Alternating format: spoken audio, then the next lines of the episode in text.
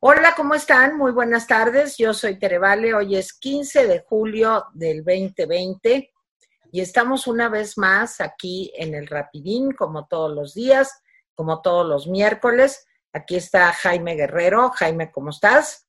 Hola. Y como todos los miércoles, decía yo, mi querida amiga María Elena Cantú, que volvió a su gorra. María Elena, hazte tantito para adelante porque te ves muy lejos. Cuando, cuando no traigo mi gorrita es porque la tengo perdida en la casa, pero ya. Ok. Hola, ¿cómo están? tan lejos. No, así. Bienvenida, Marilena.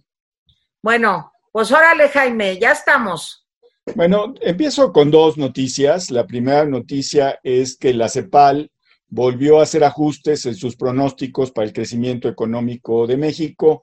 Debo decir más bien el decrecimiento económico de México y ahora dice que va a ser de punto nueve, menos punto, menos 9%.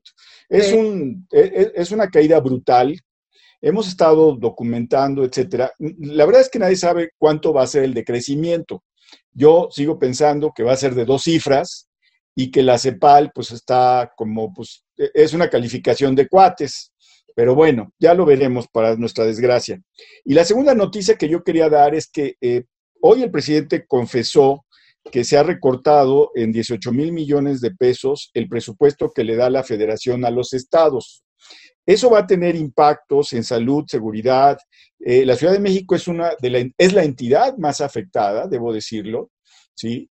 Pero bueno, este asunto fiscal me hace recordar a esos amigos que todos tenemos, no, sé si Marilena y Tere tengan esos amigos, esos amigos que cuando, cuando estás platicando con este presumen que tienen mucha lana y que les va muy bien, etcétera, pero no les pidas prestado porque inmediatamente te dicen que, que tienen que pagar esto, que no les alcanza, etcétera.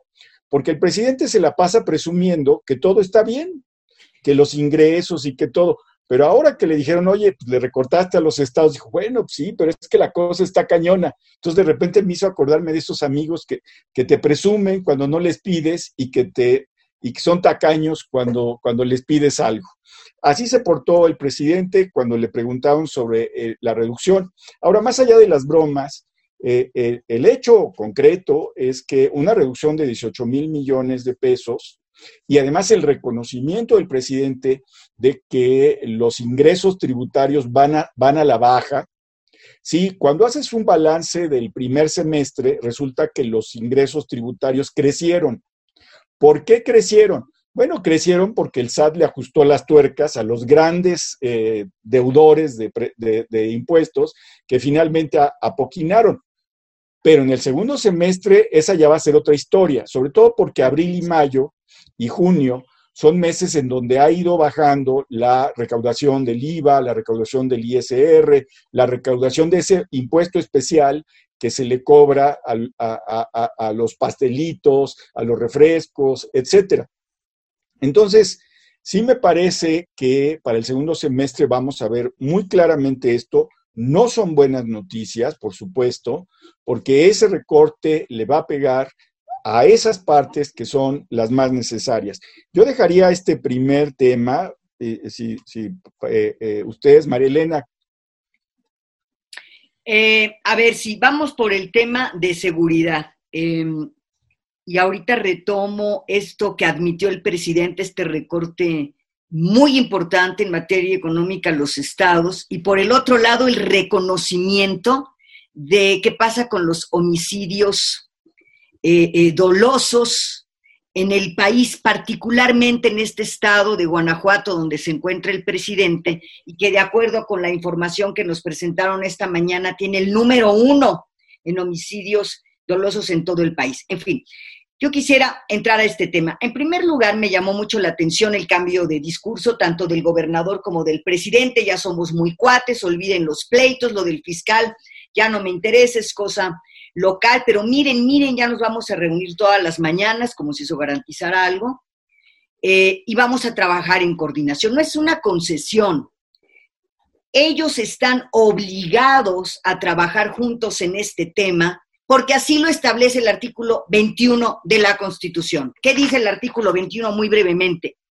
Que la seguridad pública es una función del Estado a cargo de la federación, las entidades federativas y los municipios. Gracias, están obligados a hacerlo. Tengo yo aquí en mi mano, por cierto, el decreto de exactamente hace un año, de 2019, que se llama Decreto por el que se aprueba la Estrategia Nacional de Seguridad Pública del Gobierno de la República. Cuando tenemos esta cosa que nos dice hay un papel sobre lo que yo voy a hacer y los resultados que estamos obteniendo, me parece que estamos alargando o se está alargando demasiado el hecho en serio de revisar tal estrategia. El presidente dijo, en casi, desde que yo estoy al frente del gobierno, en casi todo hemos bajado.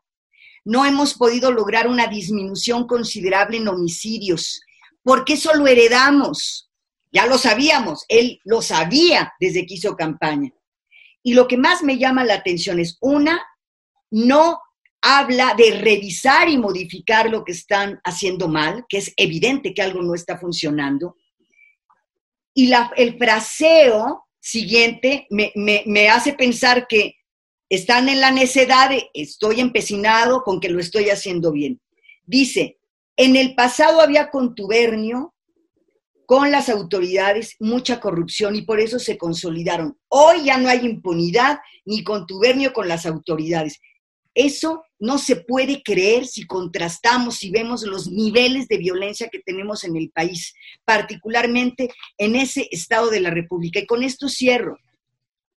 Cuando estás empeñado en no ver la realidad y no modificar por las razones que sean que tu estrategia no está funcionando, entonces seremos los ciudadanos los que seguiremos pagando los costos de esos errores en el papel. A ver, llegó Bombay. Sí. Pues, que salude Bombay. No, ya es muy inquieta, se va. Ay, Bombay, qué guapa estás.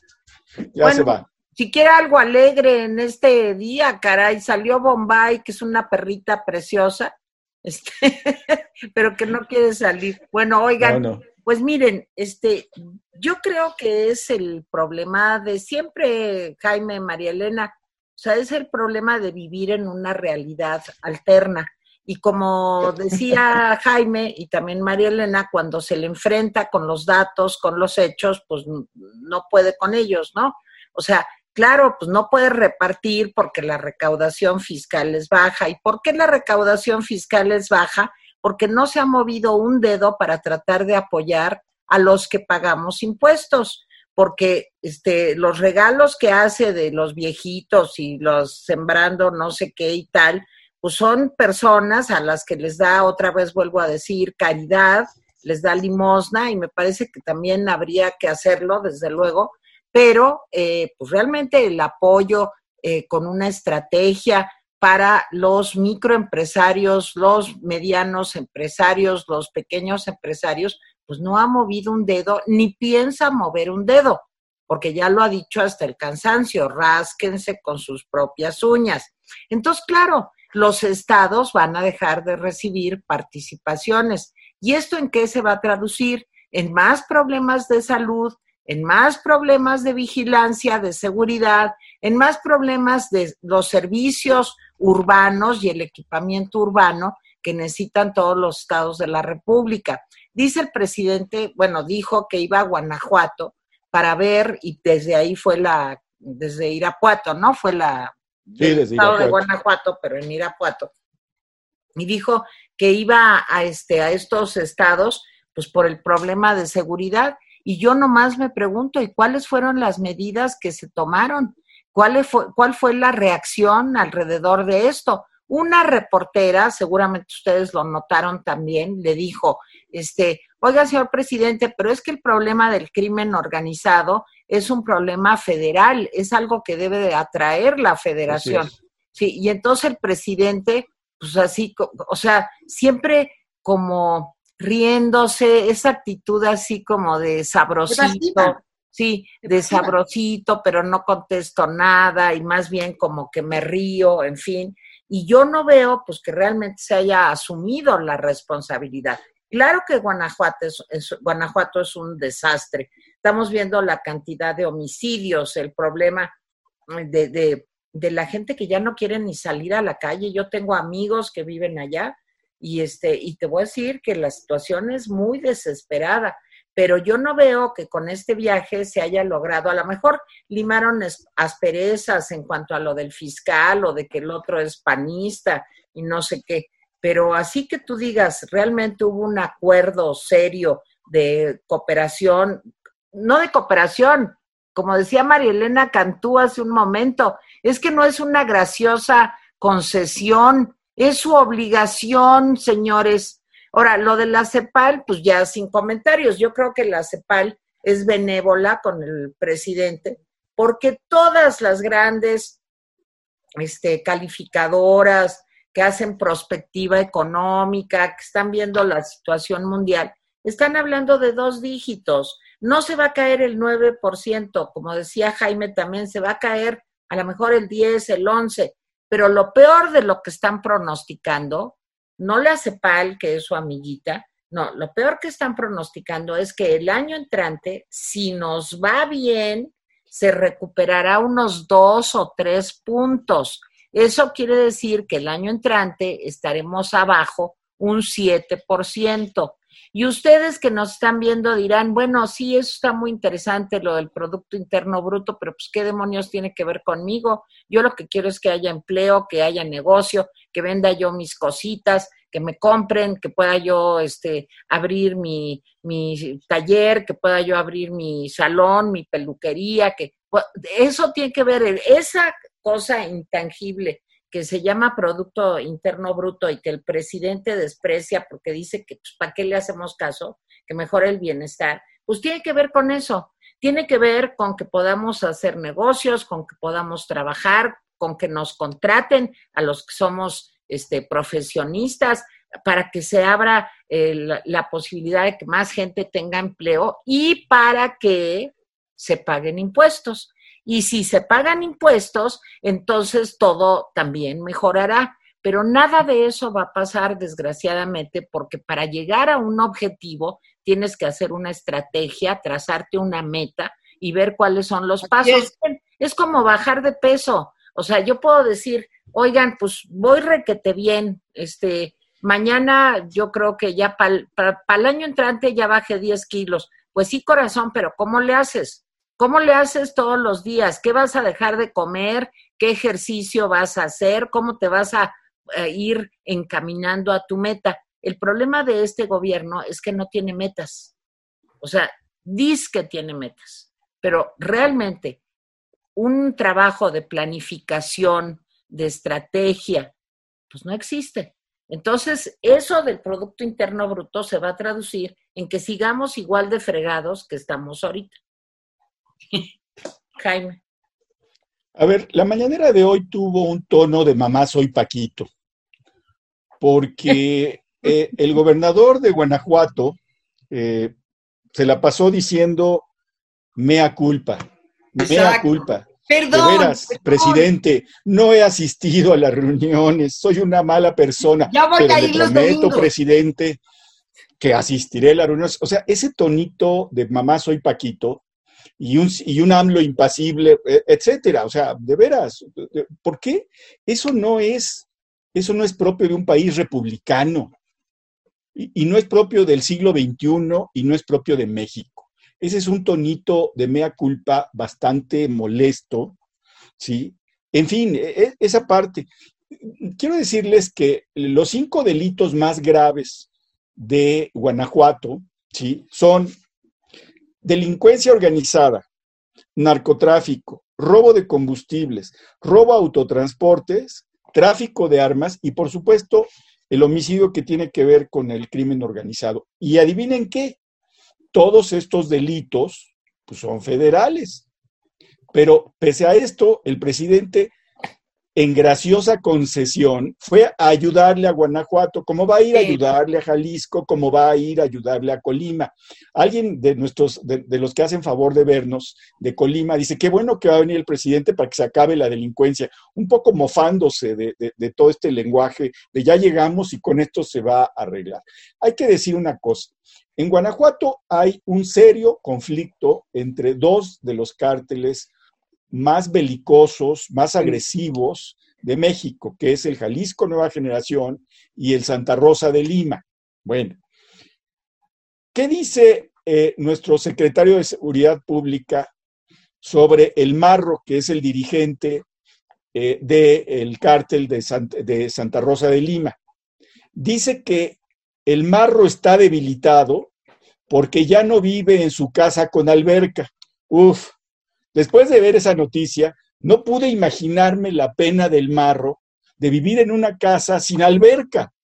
O sea, de veras, o sea, debe, debe estar destruido el marro Pero dicen que está, ah, no, es el moncho, ¿verdad? El que está enfermo. Mencho. Es que me, hago, mencho, es que me hago mencho, mencho. bolas. Pero el mencho no es nada mencho, y el que está enfermo sí es el marro. Ok, ah, ok. Pero ya no tiene casa con alberca, Tere, ya no. Qué triste. Es triste. Yo sé lo que es eso. En fin, sí, eh, es algo que, que apenas puede sobrevivir. Miren, a mí en lo particular me parece bien que el gobernador de Guanajuato y el presidente se pongan de acuerdo, porque han estado echándose sus, sus bravatas, eh, cada quien desde su perspectiva. Me parece bien, pero como dice eh, Marilena bien, pues esto no es una graciosa concesión, tú también dices eso, esta era su obligación. Pues sí. Ahora, ¿a mí de qué me sirve de que haya reunión de desvelados a las seis de la mañana y que se, se repasen los números ¿sí? de los crímenes si no se ve cómo va a aterrizar. Sí. Sí, o sea, de veras, qué bueno, por un lado, que se pusieron de acuerdo, ¿sí? Porque, por supuesto, yo sí creo que el gobernador tiene, tiene una responsabilidad que no ha cumplido en materia de seguridad, ¿sí? En materia económica le está yendo bien al Estado, pero en materia de, eh, eh, de seguridad no. Entonces, a mí me parece bien que se pongan de acuerdo, pero yo quisiera que más que se pusieran de acuerdo, dieran resultados. ¿sí?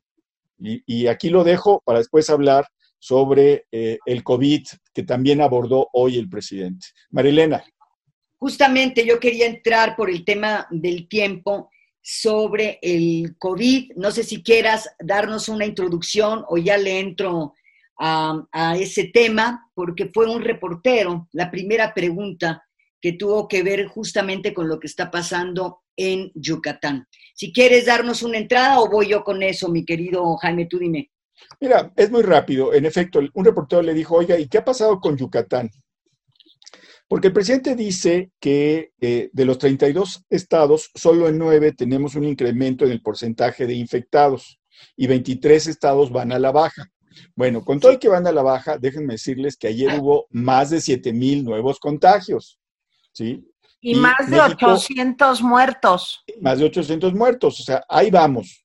Sí, miren, hay una pelea de, de, de, eh, entre pro-AMLO y anti-AMLO. Hay una pelea de cifras. Entonces, eh, los que están a favor de AMLO dicen, no, pero tenemos que comparar el número de muertos por millón de habitantes. Y entonces somos el número 14. Qué bueno que somos el número Una 14. Y los que están en contra de AMLO dicen, no, hay que hacerlo por índice de letalidad o por números absolutos. Y en números absolutos somos el cuarto país con número de muertos. Miren, yo creo que al mundo, todo el mundo, le está yendo mal. ¿Sí? Le está yendo mal a los países que sorprendieron, ¿sí? Porque no estaban preparados, como Italia y Francia y España. Pero a los países irresponsables como Brasil, Reino Unido, Estados Unidos y México le está yendo mal por otras razones. Pero más allá de eso, el presidente se, se refugia en eso. Dijo que sí, que en Yucatán iba la cosa muy bien, pero que hubo un rebrote y que ya la cosa está mal. Porque ayer el gobernador de Yucatán dijo que ya no tenían camas suficientes de atención. Sí. ¿sí? Y bueno, Quintana Roo también tuvo, según el presidente, un repunte. Pues, era lógico, o sea, Quintana Roo era un lugar muy afectado, abren algunas actividades, yo entiendo que tienen que abrir actividades, pero no así, ¿sí? ¿Por qué? Porque como a los, al, sector turismo no le están dando apoyos, pues el sector turismo ya está desesperado y abre. Y al abrir, pues crecieron. Yo, yo quiero ver los datos, porque dice el presidente que la Ciudad de México van a, van a la baja. Pues espérense tantito. Ayer un dato nada más. Tenemos algo así como 50 mil casos en activo. ¿Qué quiere decir? Que hay 50 mil personas que su contagio fue en hace menos de 14 días. Así es. ¿Qué quiere decir? Que son casos que contagian. Nada más échenle cuentas, 50 mil casos. Entonces, eh, me parece que eh, todo este asunto del COVID, el presidente de nuevo vuelve a minimizar las cosas. Eh, Marilena. Ok, yo abro con la cifra publicada, a ver, actualizada al 14 de julio, es decir, el día de ayer, y publicada hoy en los medios impresos. 36.327 personas han perdido la vida hasta el momento. ¿Qué es lo preocupante? El día de ayer también la Organización Mundial de la Salud eh, y la Organización Panamericana de la Salud hablaron muy claramente de aquellos países que están siguiendo medidas que podrían convertirse en mayor número de contagios y también en mayor número de muertes. Efectivamente mencionó a México. Una de las cosas que dijo la OMS es, los mensajes confusos, incluso contradictorios, generan desconfianza entre la gente, terminan por no entender nada y finalmente salen sin medidas preventivas y tenemos un incremento de esos casos en países como México.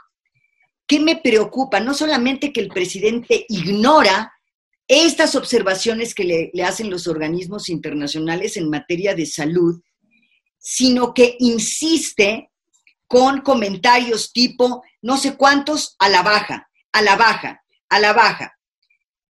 El pueblo se ha comportado de maravilla. Así es. Solamente tienen que seguir las instrucciones, que él no sigue, no se pone cubrebocas, no está cuidando el tema de la sana distancia. Sus mensajes son contradictorios se ha cuestionado el tema de las cifras. Dio una entrevista al Post el propio subsecretario y admitió que podríamos estar por lo menos tres veces más de lo que se está diciendo oficialmente, ya sea que porque no se reportan a tiempo las cifras, bla, bla, bla, pero estos 36 mil podrían ser una cifra que no es la correcta. Yo me pregunto, ¿hasta dónde está dispuesto a llegar el presidente en yo tengo la razón confundo todo el tiempo, apoyo a mi subsecretario cuando la realidad nos está mostrando con cifras espeluznantes que lo estamos haciendo de manera equivocada. Y número dos, que tenemos una observación de los organismos internacionales que dicen lo siguiente, y con esto cierro, deja de emitir mensajes contradictorios todo el tiempo porque se pierde la confianza en tu discurso. ¿Por qué no pueden atender eso? Y entonces decir, a ver, a partir de hoy, sin echar culpas, esto es un problema de todos, gobernadores y federación, por supuesto, incluidos los ciudadanos. Las medidas son estas y soy el primero en cumplirlas. ¿Cuándo va a ocurrir eso? Nunca, en otro planeta. Miren, lo que a mí la impresión que me dio hoy cuando dijo es que, bueno, realmente de los 32 estados, ¿Se acuerdan? Ya nomás nueve tienen un incremento. Entonces, es hacer cuentas, a ver si logro comunicarlo bien. O sea, haz de cuenta, hay un paciente que tiene un tumor en el estómago y entonces el doctor en lugar de salir y decir, oigan, tiene un tumor en el estómago el señor y está muy grave y pues a lo mejor le quedan, no sé, dos meses, entonces sale y dice, vamos muy bien, fíjense, no tiene tumor en los brazos, no tiene tumor en el cerebro, no tiene tumor en el páncreas, sus dedos gordos están perfectos, las orejas ni un rastro de tumor, en el pescuezo no se le deja ver nada. Vamos muy bien. Oiga, señor, pero tiene un tumor en el estómago. Ah, bueno, bueno, bueno, pero es chiquito, es chiquito. Es de ese tamaño la ignorancia, de veras, de veras no alcanza a comprender lo que significa que haya, de veras, eso sí no lo alcanza a comprender y me desespera mucho. No entiende que hay personas que no tienen síntomas y contagian. ya lo decíamos cuando se fue a comer al Cardenal, una de estas fondas donde venden frijoles, arroz y maíz, que se fue a comer, este, y llega sin, sin careta y sin cubrebocas, sin nada. Los pobres meseros ahí parados con una cara, el señor gerente haber dicho, ay Dios, detente, ahora sacaron las tampitas y todo. Bueno, el señor no entiende lo que quiere decir que haya nueve estados desbordados y el resto sin que sepamos siquiera si están, qué tan contagiados están o no porque eso no lo sabe el mundo, pero en México lo sabe menos, ¿sí? Yo estaba escuchando el otro día cifras de India y de veras son asombrosas, ¿eh? El número de habitantes que tiene, este, la cantidad de pruebas que han hecho y el número de muertos, si no recuerdo mal, eh, India lleva hasta este momento alrededor de 25 mil muertos.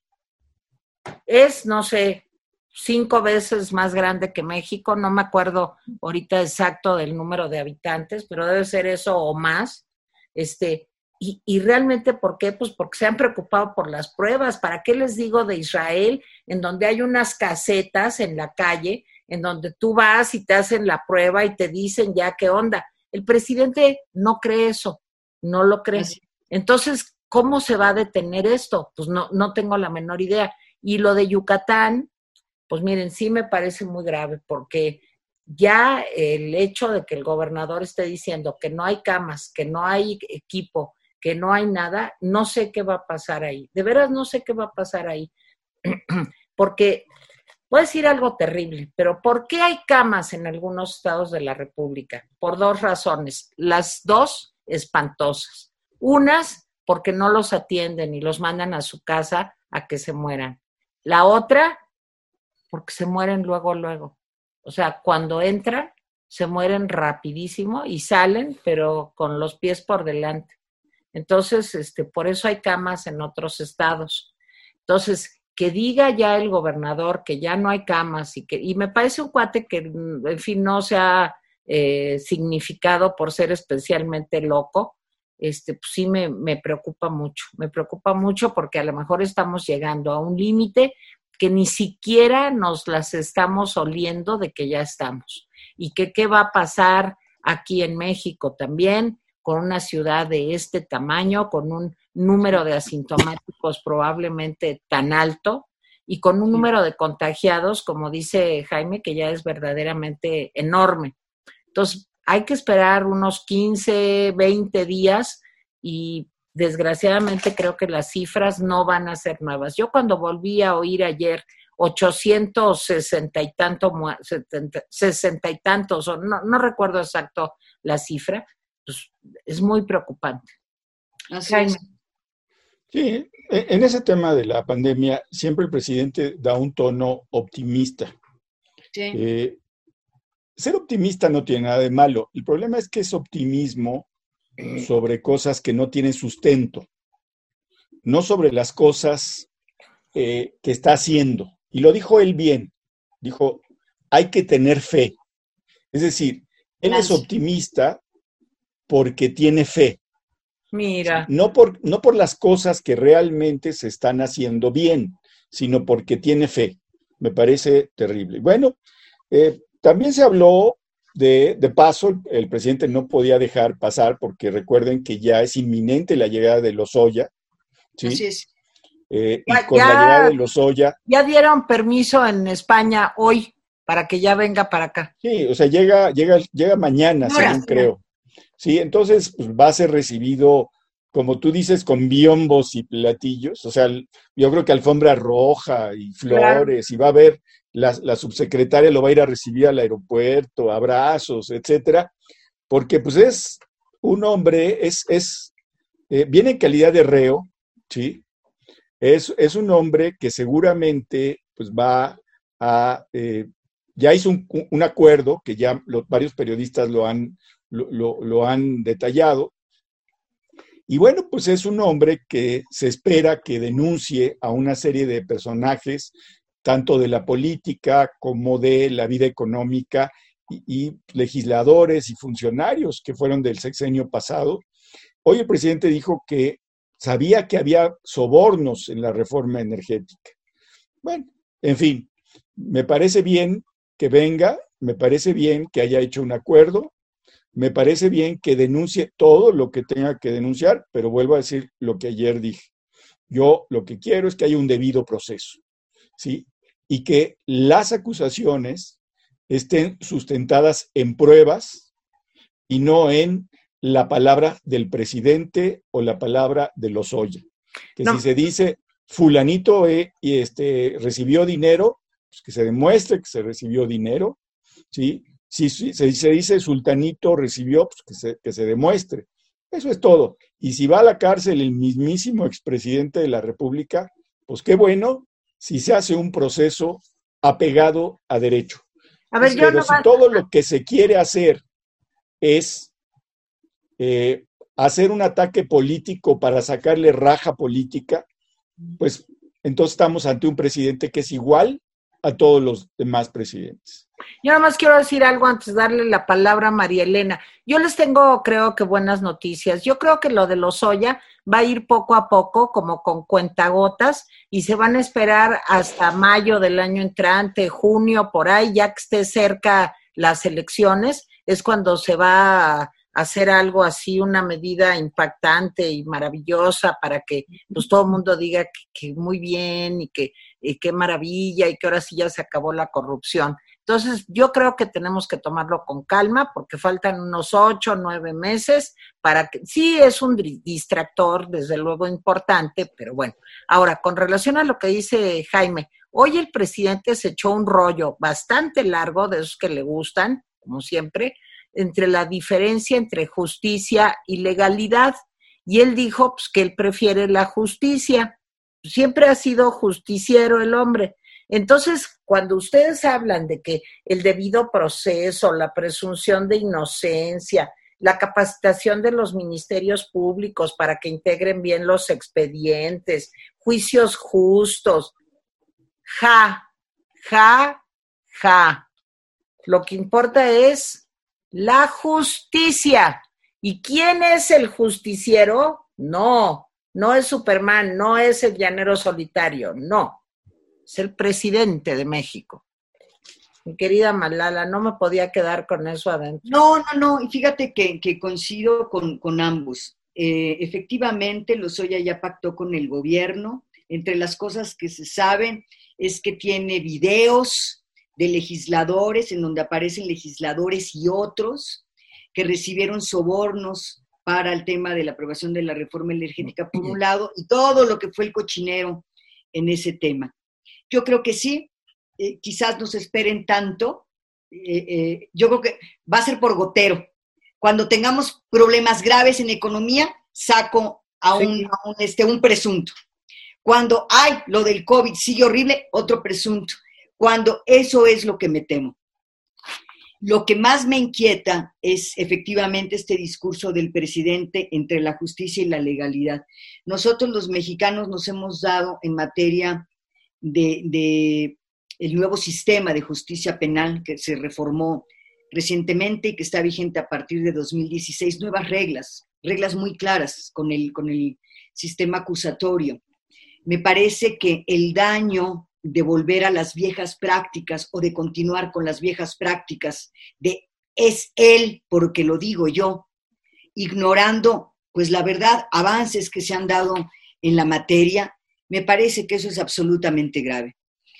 Si la expresión Estado de Derecho va a seguir siendo una frase vacía, como muchas veces ocurrió en el pasado, porque ya tengo un nuevo chivo expiatorio, persona que sí hizo lo que hizo, pero que bien la utilizo políticamente, en fin, y donde estas reglas nuevas que nos hemos dado y que está costando mucho trabajo que la ciudadanía las entienda y que crea que es posible, que se puede cambiar en materia, por ejemplo, del sistema penal, pues con ejemplos como estos, si es que se da, que yo creo que sí, pues entonces es un retroceso enorme para nuestro país, de consecuencias muy graves, la verdad. Nosotros no creemos en el sistema penal de justicia porque hemos visto demasiados casos tramposos, demasiadas invenciones de, delitos y los que sí los cometen. Luego, hay quien sabe por qué la fiscalía lo hizo mal y salió. En fin, este, creo que tendremos que estar muy atentos a ese tema porque si es como siempre ha sido, utilizo las reglas como se me da la gana y en función de mi interés político, entonces México va a retroceder tremendamente también en esa materia. Jaime, pues ya nos vamos, ¿no? A ver, mensajito. Sí, mensajes. A ver, eh, Elías Córdoba, oigan, gracias. 205 eh, comentarios, eh, a pesar de que los subimos tardezón, les, les, damos las gracias, dice Elías Córdoba Córdoba. Rapidines, recuerden que los y las reporteras que pasan el filtro de las mañaneras, las preguntas se las hacen al títere y no al titiritero. AMLO no sabe ni cómo se llama. Recuerden que quieren que el olmo de peras y sabemos que eso no será posible. Hablando de seguridad pública, el cadáver andante de su presidente, porque mío no lo es, entró como el comandante de las Fuerzas Armadas, pero como ya huele a naftalina y nadie le ha avisado que ya se murió y según él sigue vivo, pasó a ser el coma andante. El coma andante. Sí, e, en fin, de veras que e, es este ingenioso eso, pero bueno, este, Alejandra Esteban dice, este peje ya le ganó a Cantinflas, hace habla mucho y dice nada. Leticia Garza Santos me indignó ver al presidente en el restaurante. Es una burla por donde quiera que se le vea. Mientras tanto, restaurantes han cerrado por falta de apoyo de su gobierno. Yo avalo esa, firmo esa, ese señalamiento. Eh, vainilla y canela, yo creo que sí entiende y se hace, es mañoso, como en USA no agredió a nadie y en un video que circularon hace una semana se ve como en una reunión AMLO dice que a los opositores hay que hablarles lento, lento. Gabriela Sosa, de verdad es increíble la visión tan básica, pequeña e inconsciente que tiene este hombre para no ver y atender los verdaderos problemas de este país. Jorge Mora Colín, tres críticos inteligentes. Gracias, Jorge. Con humor, con información. Yo soy su fan. Sigan así, sigan abriendo mentes y ojos en los, de los mexicanos que no están tan apendejados por el discurso monocorde y necio del doble K. A ver, te veo triste. Mexicanos, únete a Frena, que ingenuos aquellos que están esperando las elecciones y la revocación de mandato. Esto será demasiado tarde. Híjole, yo vi hoy en la mañana una entrevista con el dirigente de Frena. De veras, qué preocupante, ¿eh? O sea, una persona sin, de veras, un aterrizaje digno, digamos, correcto a una situación tan grave como la que estamos viviendo, insultando, diciendo este que sí, que tiene que renunciar. Y le decía a Ciro, ¿y por qué tiene que renunciar? Pues porque sí, bueno, pero ¿cómo le va a hacer para que renuncie? Ah, no, bueno, pues es que México lo pide. Y le decía a Ciro, pero el 50% de las encuestas dice que está de acuerdo. En fin, fue algo patético, este, y me preocupa mucho, porque fíjense que entre Ayer vi al señor Abascal también en otra entrevista.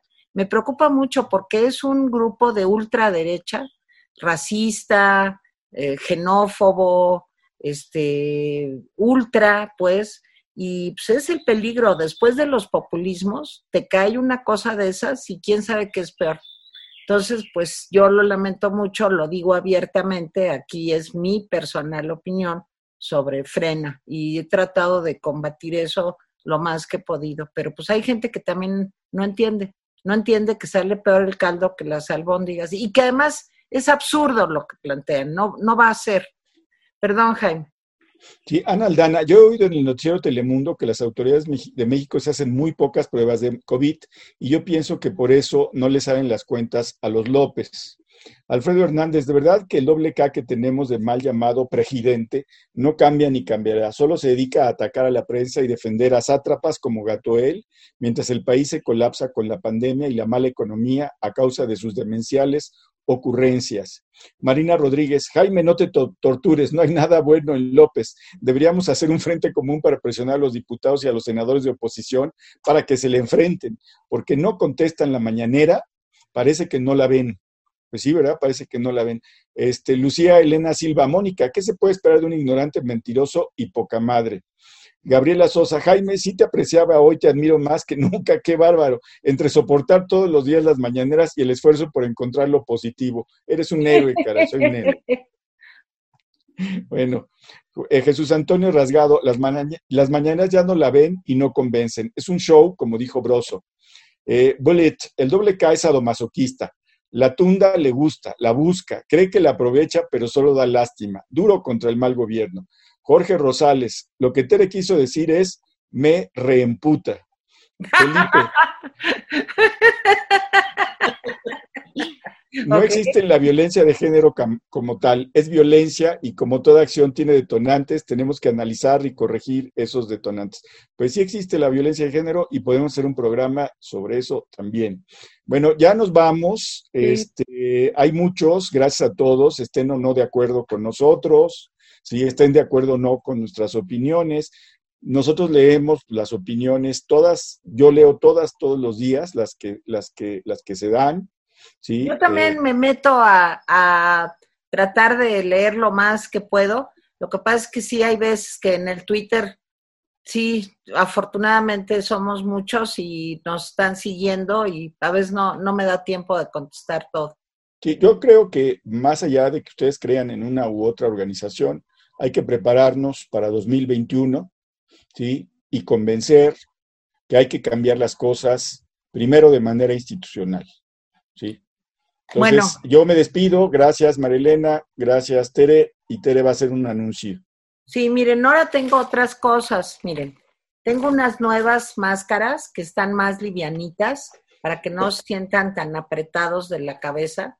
O sea, este, ya ven que luego hay veces que siente uno pues, así como, eh, no sé, preocupado, como con la cabeza pesada, y luego te pones esto y a lo mejor estas están más livianitas, miren, están padres, y son también de un material de la FDA. Uno. Dos. Tengo también de estas. Estas son, ahorita les digo, ay Dios, ya. Son las N95. Son las máscaras KN95. Este, y están muy buenas también, protegen un chorro. Te pones esta y arriba te pones la máscara. Voy a hacer un tutorial para que vean cómo me transformo en robot. ¿sí? Y me peino y toda la cosa. Bueno, y luego también tenemos de estas, miren, estas que son sencillitas, pero por ejemplo, fíjense que hay veces, no sé, que tienes que bajar nada más, yo vivo en un departamento, que tienes que bajar porque tienes que recibir, que pediste algo al Rappi o al Uber Eats o lo que sea, pues entonces no gastas una de estas que son más caras y te pones una de estas porque es nada más un ratito, ¿verdad? Entonces, por eso. Y luego tengo el guante, ay Dios, ya estoy tirando todo, espérense. Este, y tengo el guante feliz también, el guante feliz que es de un solo uso. O sea, no, no crean que te pones el guante y luego lo lavas, no, son desechables. Sí, no, es que de veras, ¿eh? O sea, son para que tengan una cajita y si van a tomar, ¿saben dónde está un número muy alto de contagios? Y me lo dijo mi doctora, en el dinero. Cuando contamos dinero, cuando, digo cada vez menos, desde luego, pero cuando alguna vez se cuenta dinero, pues el dinero está muy manoseado y ahí vienen los animales. Entonces, si tienen que contar dinero, este, si tienen que ir a un cajero, yo cuando voy al cajero me llevo los guantes y los tiro, eso sí, los tiro, ni modo. Este, y bueno, pues esas son las novedades de Protector. Entonces, acuérdense, tenemos mascarillas de las KN95, tenemos de estas que son pues como para cosas más leves, tenemos los guantes y tenemos el nuevo modelo de careta, pues que está menos pesado que espero que les sea de utilidad para que no nos vayamos a enfermar. Ya ven que todo va requete bien, ¿verdad? Pero por las recochinas dudas. Bueno, y ahora sí, Malala, hasta el miércoles. Adiós, tiene gracias. Adiós, Jaime. Adiós, amiguitos, bye. Tengan buen día a todos los que nos están escuchando. Igual.